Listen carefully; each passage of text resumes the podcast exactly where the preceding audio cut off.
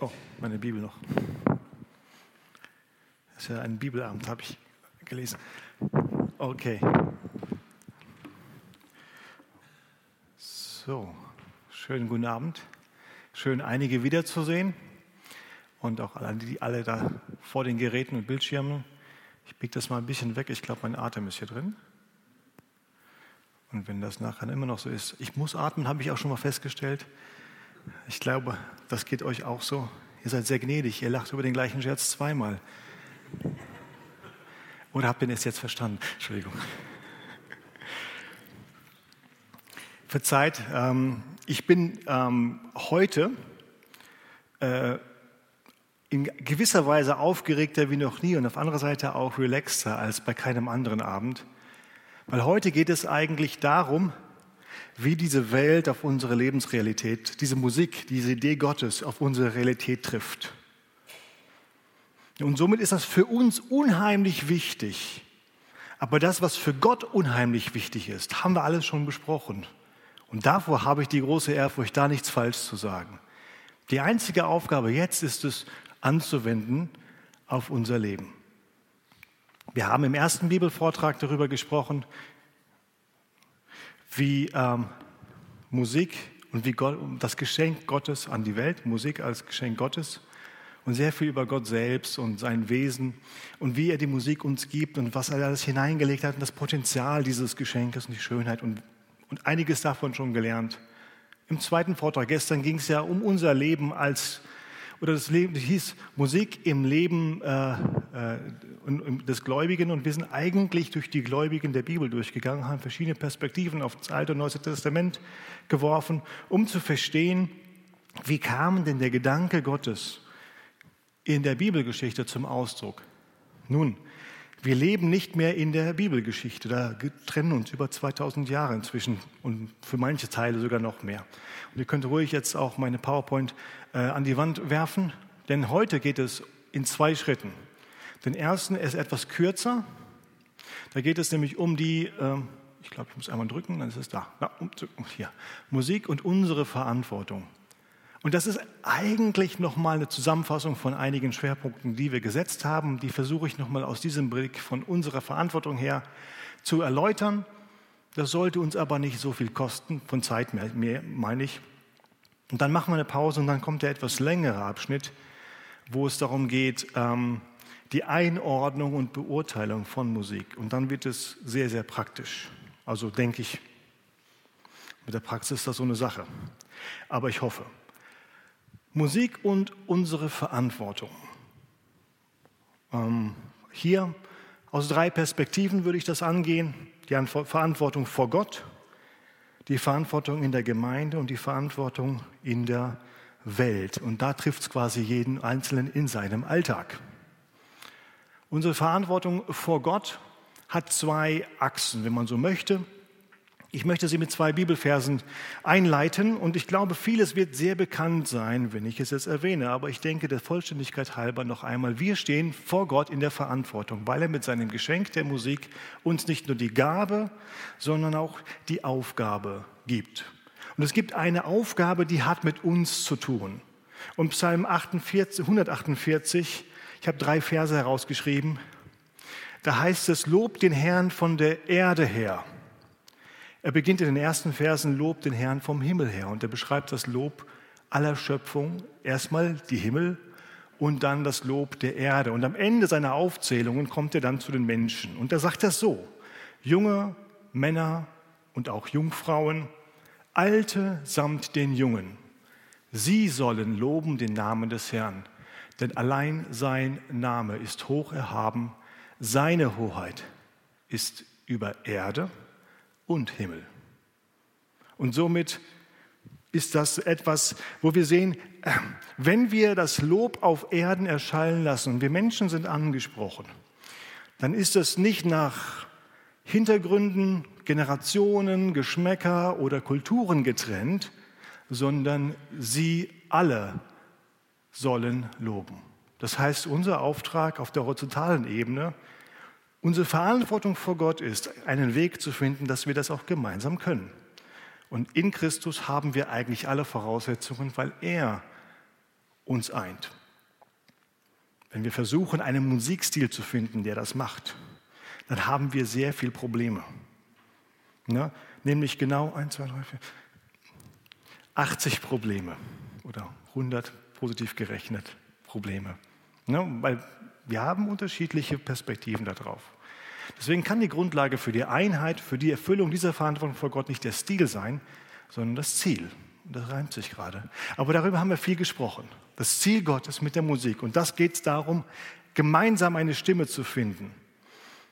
Er hat die Musik geschenkt, damit sie auf seiner Welt seine Ziele erfüllt. Als Kinder Gottes erleben wir dieses besondere Geschenk auf besondere Weise. Alle profitieren davon, aber wir haben einen besonderen Segen, denn wir erkennen Gott selbst in der Schönheit der Musik.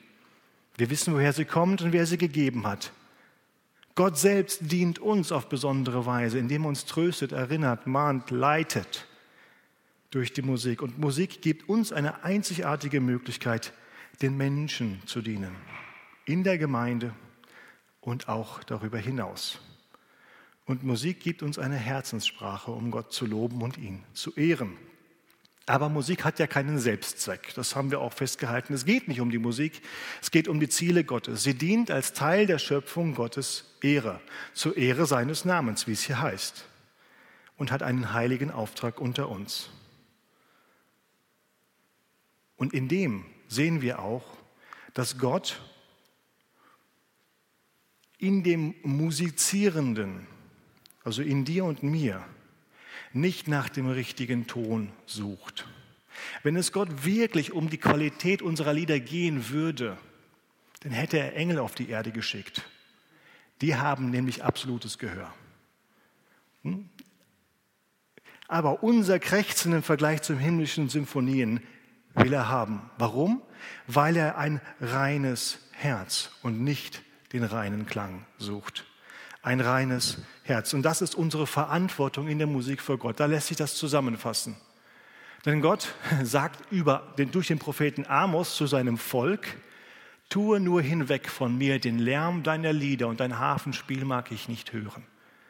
Das ist jetzt keine Qualifikation von, die haben nicht geübt, die spielen schlecht und die Instrumente sind nicht gestimmt, sondern was sie am Sonntag oder am Sabbat oder als Gottesdienst zelebrierten, hatte mit ihrem Leben und ihrem Herzen nichts zu tun.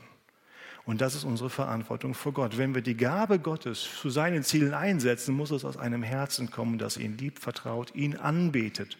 Und das haben wir auch immer wieder gesehen, wo das Herz erwähnt wird in Bezug vom Dienst der Musik in der Gemeinde. Unsere Verantwortung ist es, einander einzuladen, gemeinsam zu loben. Aber unsere Verantwortung vor Gott in der Musik ist es, ein reines Herz in der Sache zu haben. Ein Herz, das auf ihn gerichtet ist. Gott kritisiert hier weder Qualität noch Stil, die Lieder sind für ihn Lärm, weil sie ein äußerliches Gehabe sind. Sie wurden bestenfalls aus Liebe zur Musik und schlimmstenfalls als heiliges Getue vorgetragen, als ob man Gott etwas vormachen könnte. Aber was Gott an der Musik sucht, was die Musik vor Gott annehmbar macht, ist nicht der richtige Klang, sondern das richtige Herz. Mit anderen Worten, das Lied unserer Lippen muss mit dem Lied unseres Lebens übereinstimmen. Das ist unsere Verantwortung vor Gott zusammengefasst. Dann haben wir die Verantwortung in der Gemeinde. Auch da haben wir einiges dazu gesagt. Ich möchte nicht viel dazu sagen, außer eine kurze zweieinhalb Minuten Zusammenfassung der Kirchengeschichte in Perspektive auf Musik zu machen. Seid ihr bereit? Okay, hier geht's los. Stoppt mal bitte. In den ersten 300 Jahren war es eine große Verfolgungszeit in der Kirchengeschichte. Musik kommt kaum vor, natürlich aber äh, in der Verfolgung versteckt man sich und hat nicht unbedingt einen Chor. Aber man merkt, dass auch Musik, wir haben davon gelesen, eine Rolle spielte. Nachdem der christliche Glaube Staatsreligion wurde, 300 und später, entstanden Freiheiten, die auch von Kirchen genutzt wurden. Ostkirche, Westkirche entwickelten sich, unterschiedliche Musikstile entwickelten sich, unterschiedliche Formen von Gottesdienst entwickelten sich. In der Westkirche katholisch entzog manchmal man an einem bestimmten Punkt den Gesang der Gemeinde, um die heiligen Aspekte des Gesangs besonders herauszustellen. Nur noch Profis durften singen, nur noch Priester durften Lieder auswählen. Es gab ein festes Liederrepertoire, um die geistlichen Werte durch die Musik ver vermittelt werden, zu halten. Sie haben aber über die Strecke gezogen, weil die haben nämlich der Gemeinde das Lied weggenommen und die Einladung an alle. Außerdem blieb es Latein, obwohl während die Kultur sich weiterentwickelte. Und bis Luther hatten wir eine Musik in der Gemeinde, die man nicht mehr verstand und an der man nicht mehr teilnehmen konnte. Ja, sie war so künstlerisch komplex geworden, so kunstvoll, dass man nicht mal mehr die Worte, selbst wenn man Latein konnte, folgen konnte, zum Teil.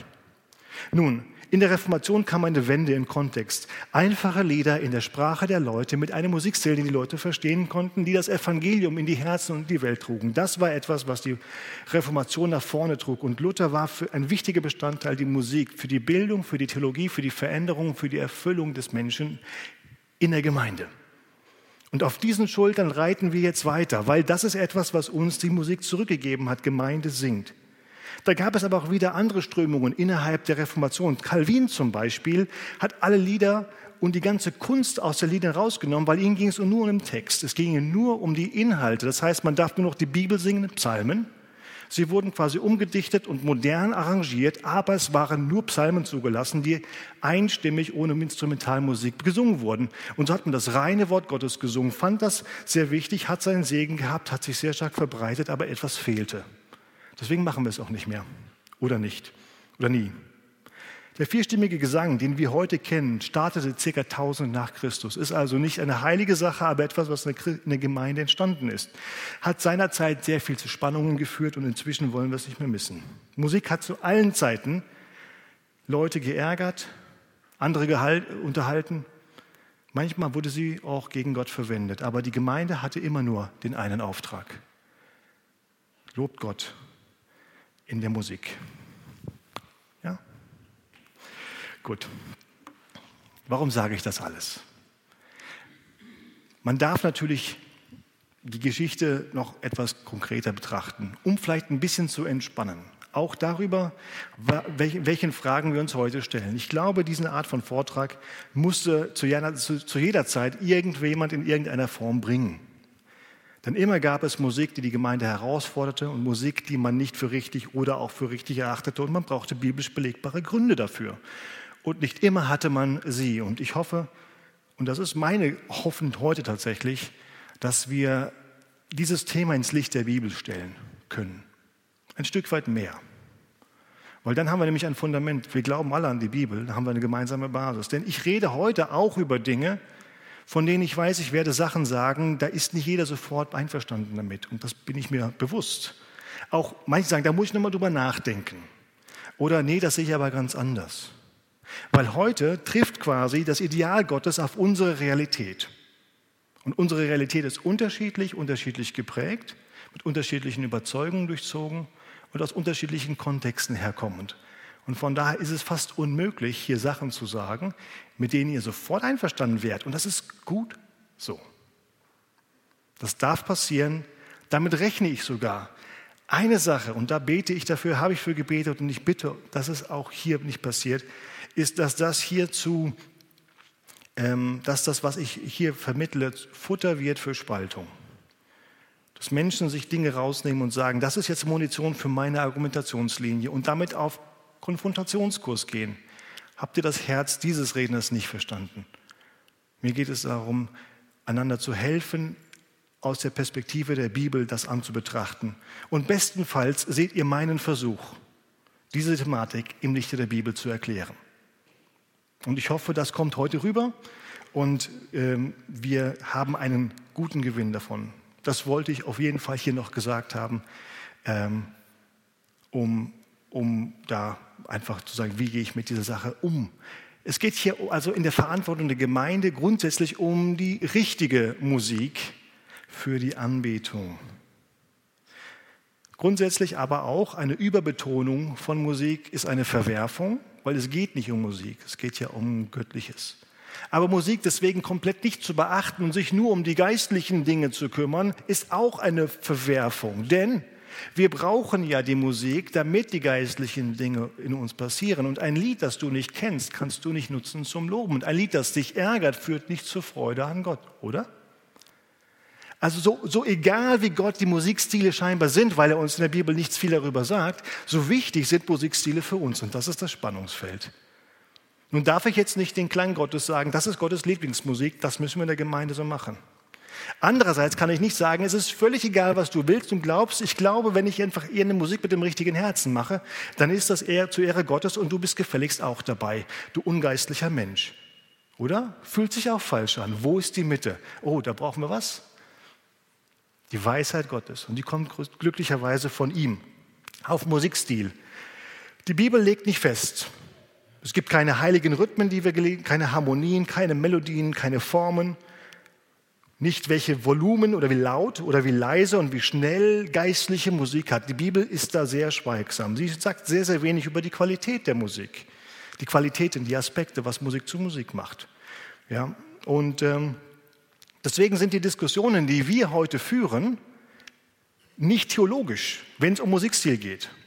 Die, die, kommen woanders her, die haben einen anderen Ursprung und wir argumentieren auch nicht mehr auf dieser Ebene direkt, nur noch indirekt auf einer biblischen Ebene. Wir argumentieren hier auf der Ebene äh, von Kultur, Menschenprägung, manchmal seelsorgerliche Dinge und manchmal von der Wissenschaft abgeleiteten Erkenntnissen.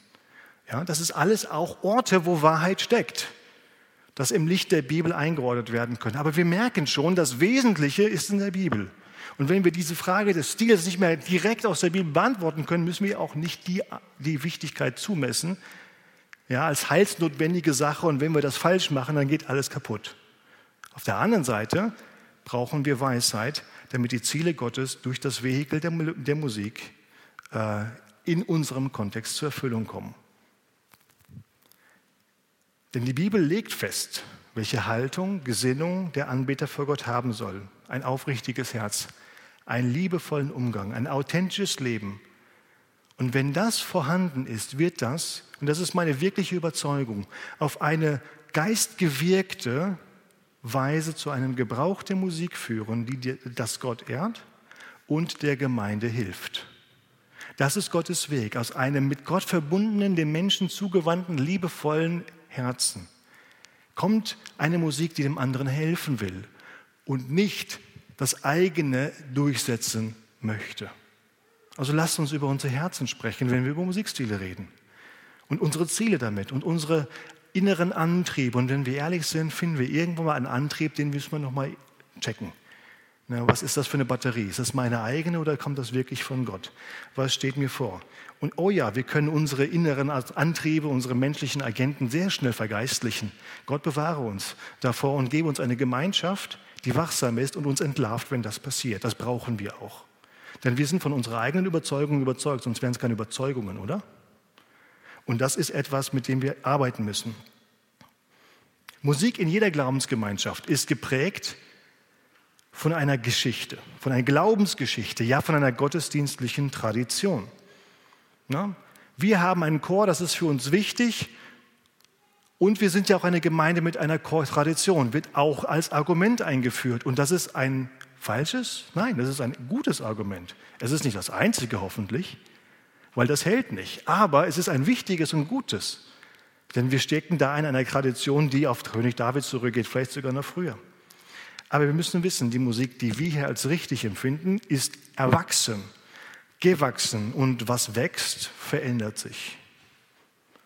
Musikalische Präferenz, also Lieder, die mir besonders gefallen, die mich musikalisch richtig ansprechen, wo ich richtig mitgehen kann, sind nicht automatisch authentische Anbetung. Die sind zunächst erstmal eine musikalische, emotionale Erfahrung. Und das ist egal, in welchem Musikstil wir uns befinden, müssen wir uns, wir als Menschen haben zunächst einmal eine musikalische Erfahrung mit Musik, die uns gefällt. Wir fühlen uns zu ihr hingezogen. Aber das ist ja genau gerade die Schönheit der Sache, dass Gott das gebraucht, um mehr zu tun, als nur eine emotionale und eine musikalische Erfahrung uns zu produzieren. Und wie schnell richten wir vielleicht über Leute, die auf einen Musikstil musikalisch emotional reagieren, den wir nicht verstehen aber machen das Gleiche mit dem, der uns anspricht. Und nennen es vielleicht schon eine geistliche Erfahrung, dabei haben wir eigentlich nur einen guten Moment gehabt. Aber Gott nutzt ja das auch, um zu uns zu sprechen, um in diesem Moment uns zu greifen. Ja, wie viele sind durch berührte Lieder schon zum Glauben gekommen, die emotional manipulierend sind, weil sie immer wieder das Gleiche singen, komm zum Heiland, komm doch heute, komm, komm, komm. Jeder dritte Satz, jedes dritte Wort ist ein Komm. Ja, oder wie viele wurden schon getröstet von Liedern, ähm, die monoton sind und ständig Wiederholungen haben. Mir ist wohl in dem Herrn, mir ist wohl, mir ist wohl. Das ist ja kein interessanter Text, oder? Mir ist wohl, mir ist wohl, mir ist in dem Herrn, in dem Herrn, mir ist wohl, mir ist wohl in dem Herrn. Ist das eine emotionale Manipulation? Nein, kann sein, wenn es dir nur um den schönen Moment geht. Und wenn du da drin den Trost Gottes nicht nur verstehst, sondern erlebst, weil das Musik, die, das, die Musik, die das gibt, das ist ein Geschenk. Und es ist monoton, mir ist wohl in dem Herrn, damit es nichts, nichts an der Melodie, nichts an dem Text steht dir im Wege, um das jetzt wirklich zu begreifen. Und dann, wenn es soweit ist, dann hebt die Melodie diese, diese Wahrheit hoch. Mir ist wohl, mir ist wohl, als eine Verkündigung, als eine, ja, es ist so, ich habe es, ich sage es, es ist so. Und dann die Strophen geben uns die Gründe, in welchen Lebensabschnitten wir oder Lebenssituationen wir den Frieden brauchen. Na, wenn Friede mit Gott meine Seele, ob Stürme auch drohen, die Stürme der Welt, ich brauche wohl in Gott Frieden. Wenn Satan mir nachstellt, also in den Versuchen des Lebens brauche ich Frieden. Die Last meiner Sünde, also mein Fleisch, das mich selber immer wieder, ich brauche seinen Frieden. Und dann haben wir auch immer wieder, wir merken, also Musik, Emotion, es ist nicht ganz so einfach, ne? aber es ist so wichtig und so schön, dass wir das verstehen. Musikalische Präferenz ist nicht gleich authentische Anbetung, aber ungewohnte und unbequeme Musik, aus welchem Grund auch immer, behindern unser Lob. Deswegen ist es wichtig, darüber zu reden. Kulturerhalt heißt nicht Erhalt wahrer Anbetung. Es geht nicht darum, bestimmte Formen der Musik zu erhalten, weil sie unserer Tradition angehören. Es geht darum, musikalische Ausdrucksformen zu erhalten und zu finden, die die Gemeinde auf Gott hinweisen und die uns ein Lob auf unsere Lippen geben, das wir gerne einstimmen. Traditionen und unser geistliches Erbe sind keine Garantie für geistliche Effektivität heute. Jede Generation braucht seine eigene Beziehung zu Gott. Jede Gemeinde braucht seine eigene Stimme. Und die Gemeinde ist nicht ein Gebäude, sondern Menschen, die drin sind. Und Menschen kommen dazu, verändern sich. Diese Familie ändert sich. Verantwortung in der Gemeinde. Natürlich gibt es dort Spannungen. Natürlich gibt es dort Diskussionsbedarf, Gesprächsbedarf, Verwerfungen, Schwierigkeiten. Und da war ich in einer kleinen Gemeinde in Frechen. Kennt ihr das? Frechen? Ja. Und dann war da, da habe ich so eine ähnliche Bibelarbeit gehalten. Dann war da ein älterer Mann, der stand dann auf und sagt: Lass mich sagen, Geschwister, ich bin jetzt schon Uroper. Und ich habe vier Generationen Christentum hinter mir. Und lass mich eines sagen, als ich klein war, ja, und dann gab es das Problem der Jugendlichen mit den Großen wegen der Musik, die sie wollten. Und dann wurde ich jugendlich. Und dann hatte ich ein Problem mit den Älteren, mit der Musik, die ich wollte. Dann wurde ich Vater, dann hatte ich ein Problem mit meinen Kindern in ihrer Musik. Und jetzt war, dann war ich Großvater und dann hatte ich kein Verständnis für die kind, Musik meiner Kinder. Das ist schon die dritte Generation. Und jetzt bin ich Urgroßvater und ich bin einfach zufrieden. Irgendwann hat das gelernt. Das sagt eine Sache auf jeden Fall aus. Diesen Konflikt haben wir immer. Und die Herausforderung, die Verantwortung in der Gemeinde ist es, dass Generation zu Generation weitergibt, worum es wirklich geht. Es gibt einen wunderschönen Psalm, ich würde ihn gerne mit euch komplett, nicht ganz komplett, aber ein großes Stück weit durchlesen. Das ist nämlich die Strategie von David, wie er sein Volk lehren möchte, von Generation zu Generation weiterzugeben, worum es wirklich geht. Das ist Psalm 145, ein Lobgesang von David. Schaut mal, es beginnt mit ihm. Die ersten Verse haben allein mit ihm zu tun. Ich will dich erheben, mein Gott, du König. Der König nennt Gott König, interessant. Und deinen Namen will ich immer und ewig preisen. Dich will ich Täglich will ich dich preisen. Deinen Namen will ich loben, immer und ewig. Groß ist der Herr und sehr zu loben, seine Größe ist unerforschlich. Erste Strophe zu Ende. Jetzt geht es folgenderweise weiter. Eine Generation wird, die, wird der anderen rühmen deine Werke. Das ist das Prinzip. Eine Generation wird der anderen rühmen deine Werke. Und schon spricht er über das, wo wir gemeinsam zusammenkommen. Und jetzt sehen wir hier diesen Lehrer-Schüler-Effekt eingebaut in die Poesie des Psalmes. Ich habe das angedeutet. Ähm, seht ihr das? Da gibt es welche, die sind kursiv und unterstrichen und welche, die sind nicht kursiv und unterstrichen. Er wechselt die Personen. Schaut mal, was da passiert. Eine Generation wird der anderen rühmen deine Werke, deine Machttaten werden sie verkündigen, die andere Generation. Reden sollen sie von der herrlichen Pracht deiner Majestät und deine Wunder will ich bedenken.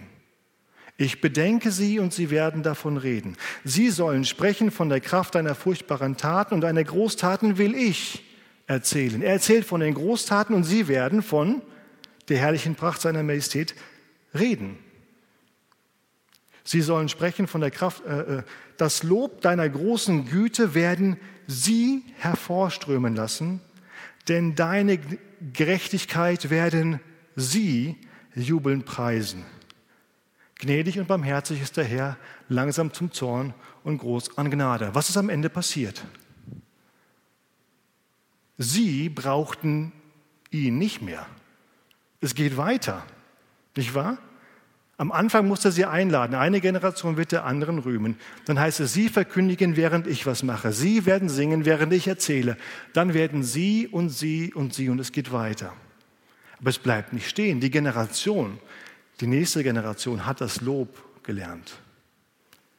Und es geht noch weiter in diesem Psalm. Denn diese Generation trägt das Lob in die Welt. Macht damit mehr, als was David in seiner Lebzeit machen konnte. Der Herr ist gut gegen alle. Da werden auf einmal alle, die ganze Welt, alle Bevölkerung der ganzen Welt wird auf einmal mit hineingenommen in dieses Lied. Sein Erbarmen ist über alle seine Werke. Das leitet die nächste Strophe ein. Einleitung für die erste Strophe, die zweite Strophe war ja, eine Generation sagt es der anderen. Und jetzt sagt er aber, die Gnade Gottes ist nicht nur für unser Volk, sondern sie ist für alle da.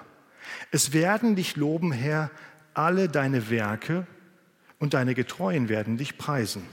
Sie, die Getreuen, werden sprechen von der Herrlichkeit deines Reiches. Sie, deine Getreuen, werden reden von deiner Kraft um den Menschenkindern. Und jetzt sind sie wieder alle da, kundzutun die Machttaten und die prachtvolle Herrlichkeit deines Reiches.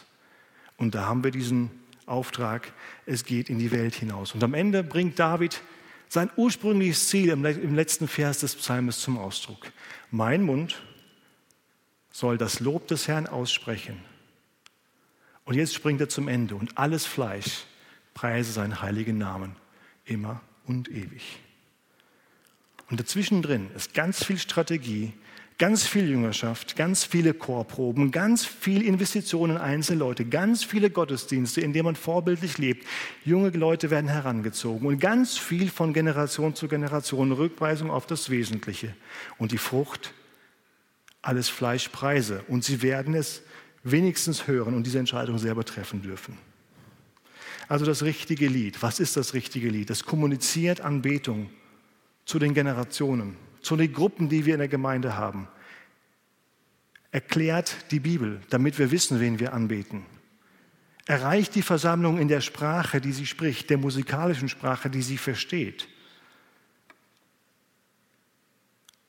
Und das richtige Lied erklingt in einer Gemeinde, die gelernt hat, worum es im Grunde in der Anbetung geht. Um die Begegnung mit Gott und die Antwort auf das, wie er sich offenbart. Verantwortung vor Gott, horizontal, vertikal. Verantwortung in der Gemeinde, das richtige Lied, das die Grundlagen das den Grundlagen oder den, den Zielen Gottes eine Sprache gibt, und zwar von Generation zu Generation, das uns verbindet und uns durch alle Schwierigkeiten hindurch immer wieder zum Lob führt und Verantwortung in der Welt, persönlicher Umgang mit der Musik. Ich leite das jetzt ein, wir machen dann eine Pause Der zweite Teil ist eigentlich eine Fortsetzung von dem Punkt. Verantwortung in der Welt. Ich möchte dazu Römer 12, 2 nehmen. Ähm, Jesus hat ja in seinem hohepriesterlichen Gebet, Johannes 17, gebetet, sie sind in der Welt, aber nicht von der Welt. Und das hat uns als, als bibelgläubige Christen immer sehr geprägt, dieser Gedanke. Ja, wir dürfen uns nicht dieser Welt entziehen, wir dürfen nicht weltfremd werden, dass wir sie nicht mehr erreichen können, aber wir dürfen nicht abfärben, wir dürfen nicht werden wie sie. Wir sind nicht in. Äh, von, Dankeschön. Wir sind nicht von, nur in. Ja, also, und diesen Unterschied immer wieder und immer wieder neu, das ist wirklich etwas, wo man, das ist nicht einmal festgelegt in Ihrem Regelbuch aufgeschrieben und dann gibt wir das einmal aus und dann haben wir das erlöst. Sondern da braucht man wieder etwas, was Gott nur schenken kann, Weisheit, die Situationen zu lesen, in denen wir leben um zu merken, wann haben wir das überschritten. Und die Auslegung von dieser Idee, wann ist es noch in und wann ist es schon von, prägt auch sehr vieles, was wir zulassen und was wir ablehnen. Wie wir auch über die Musik denken und sagen, okay, das ist weltlich und das ist geistlich. Paulus hat das hier ein bisschen anders gesagt. Die gleiche Idee von von und in, aber er, fügt, er bringt dann noch ein bisschen mehr, also nicht nur als Status, so sollte es sein, sondern so könnt ihr das auch schaffen. Also schon ein bisschen hilfreicher als nur die, der Status. Sie sollen, sie sind in der Welt, aber nicht von der Welt. Aber wie gelingt das? Das ist, was Paulus in Römer anspricht. Er sagt hier, und seid nicht gleichförmig dieser Welt, sondern werdet verwandelt durch die Erneuerung eures Sinnes, dass ihr prüft, was der Wille Gottes ist, das Gute, Wohlgefällige und Vollkommene. Nun, an diesem Vers sind auch schon Bücher entstanden, muss man dazu sagen. Und den Weisheit letzten Schluss habe ich auch nicht. Deswegen will ich nicht alles, alle Aspekte hier auslegen, weil ich das auch jetzt noch gar nicht kann. Aber ein Punkt ist hier sehr deutlich. Es geht ja darum, seid nicht gleichförmig dieser Welt, sondern werdet verwandelt. Es geht um Form. Es geht um Form, aber es ist nicht um sichtbare Form, so wie das hier. Also werdet nicht wie das, sondern werdet wie das. Nein, hier geht es darum, ähm, das deutet an, dieses Erneuerung des Sinnes. Es geht um was Inneres. Ne? Es geht um etwas Inneres, um die Gedanken, den Sinn, das bewusste Leben in dieser Welt. Mit anderen Worten, lebt nicht nach den Werten und Mustern dieser Welt, so wie sie gestaltet ist. Lasst euch nicht hineinpressen in ihre Form. Ne, es gibt ja so Maschinen, die pressen dann Blech in Formen rein. Am Ende hat man dann einen. Lasst euch also nicht so prägen, wie die Welt ist. Also wir haben die Macht, wir können das. Sondern werdet verwandelt durch die Erneuerung eures Sinnes. Dieses gleichförmig und verwandeln sind sehr, sehr ähnliche Worte. Die Unterschiede sind gar nicht so groß. Es geht hier nicht um zwei qualitativ unterschiedliche Sachen, sondern um die innere Prägung unseres Menschen. Richtet euch nicht nach den Maßstäben dieser Welt, denn in der Welt zwingt die Macht der Sünde zum Handeln. Und jetzt denken wir an die Musik. Was sind Werte, gefeierte Werte in der Musik in der Welt?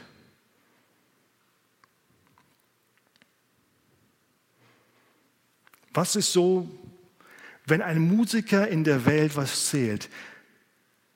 Was lässt man dazu? Was erträgt man sogar? Was feiert man?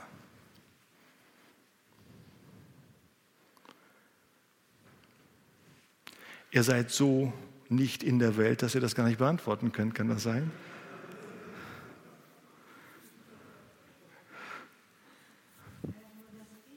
Ja, okay, das Ich der Egoismus. Also der künstlerische Selbstausdruck, die Selbstverwirklichung. Ja? Ich möchte meine Kunst, und es ist mir, und den, den haudegen Künstlern ist es eigentlich nicht ganz, aber in, in manchen Fällen ist es ihnen egal. Wenn man jetzt von außen jemanden kritisiert, sagt, nee, das ist meine Kunst, so fühle ich das, so bringe ich das zum Ausdruck. Ich möchte mich künstlerisch ausdrücken. Wonach sehnt sich der Mensch nach Anerkennung und der Künstler nach Leben in diesen fünf Minuten, wenn es gut war, und 20 Sekunden, wenn es nicht so gut war. Im Applaus. Suchen ihn. Ruhm. Man ist bekannt. Karriere, Erfolg, Geld spielt eine große Rolle. Ja. Manche sagen, lern doch einen richtigen Beruf. Mit der Musik kann man ja gar nicht so viel Geld verdienen. Schaut mal die Reichen an, die sind, viele von denen sind Musiker. Das Saying. Überheblichkeit. Die Künstlertype. Ja, ist, er ist ein Künstler. Kennt ihr das?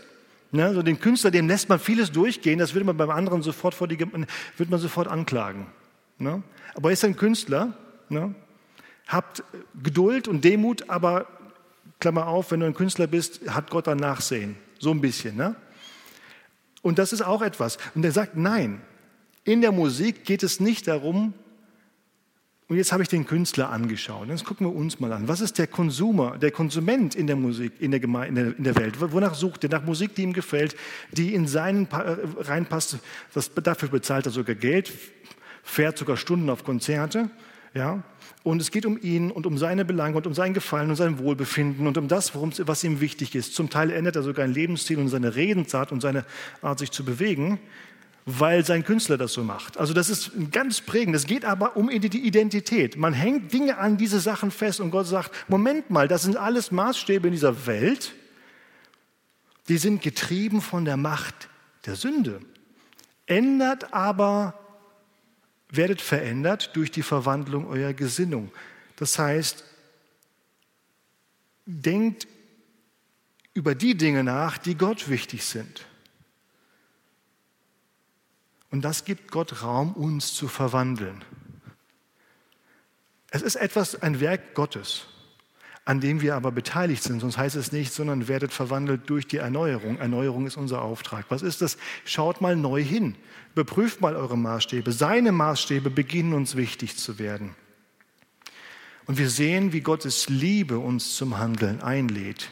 Wir merken, wir sind seine Knechte, ein liebender Vater und er lädt uns zum Handeln ein. Wir sind nicht getrieben, irgendwas zu tun. Die Werte und Maßstäbe Gottes. Und statt Ruhm und Ehre gilt für uns das Lob des Allmächtigen. Statt Selbstverwirklichung gilt für uns auf einmal auch in der Musik der Dienst am nächsten. Statt Karriere und Erfolg Nachfolge und Hingabe. Und statt Überheblichkeit Demut vor Gott. Und das sind Gottes Werte in Bezug auf die Musik. Wenn es um Weltlichkeit und um, äh, also in der Welt und von der Welt, um dieses Thema geht,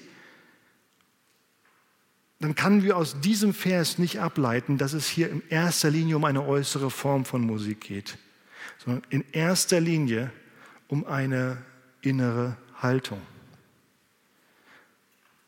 Der wesentlichste Unterschied zwischen weltlicher und göttlicher Musik, wenn nicht schon aus dem Text erkennbar, aber selbst mit einem guten Text kann man mit weltlichen Werten singen, übrigens, nicht wahr? Ich kann mit den besten Texten trotzdem den Maßstäben der Welt genügen. Und deswegen, Text ist wichtig, aber was für dich als Mensch zählt, auch mit christlicher Musik kann man das weltliche Konsumverhalten stillen, statt den Dienst am nächsten sehen. Es geht also um die Werte, die in unserem Herzen wichtig sind. Und wenn wir eine Erneuerung unseres Sinnes haben, dann hat das Auswirkungen auf die Musik, aber vielleicht ein bisschen anders, als wir das erwarten. Wir lernen es nämlich mit diesem neuen Blick auf die Welt, dieses Geschenk der Musik in all seinen Auswirkungen, in seinen Verzerrungen und in seinen Schwierigkeiten, die es uns bereitet, einzuordnen. Und das ist nach einer fünfminütigen Pause unser nächstes Thema.